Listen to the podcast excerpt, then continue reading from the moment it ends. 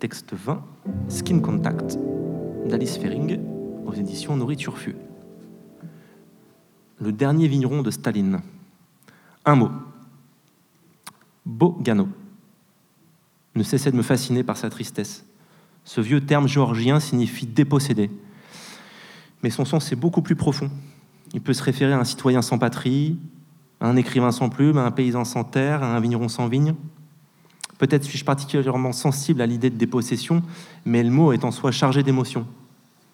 Après avoir rencontré tant de ces hommes aux cheveux argentés qui, ayant été jadis dépossédés de leur terre, cherchaient à reconstituer leur métier, comme on cherche un amour perdu, j'avais envie de découvrir l'autre côté aussi.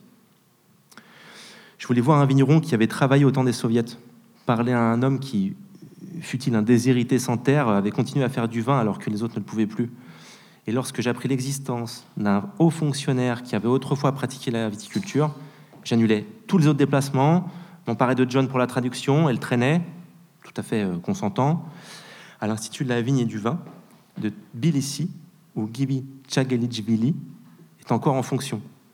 Pendant l'ère soviétique, son supérieur hiérarchique s'appelait Yosif Vissarionovitch Djugachvili, l'homme qui changea le monde. Il changea la viticulture. Chemin faisant, il changea aussi de nom, pour prendre celui de Joseph Staline. Né au cœur de la Géorgie, dans la ville de Gori, Staline devint plus tard le chef suprême de l'Union soviétique, craint et redouté. Durant son règne, qui s'étendit de 1923 à sa mort 1953, il contribua à la défaite du nazisme, mais fut aussi responsable de la mort de millions de personnes et la création de camps de travail en Sibérie. Et pourtant, dans sa Géorgie natale, il lui conserva toute son affection. Et Dieu sait pourquoi, les Géorgiens l'aiment toujours. Et je les entends, hein, d'ici. Ah, mais il était géorgien, il pouvait pas être tout à fait mauvais.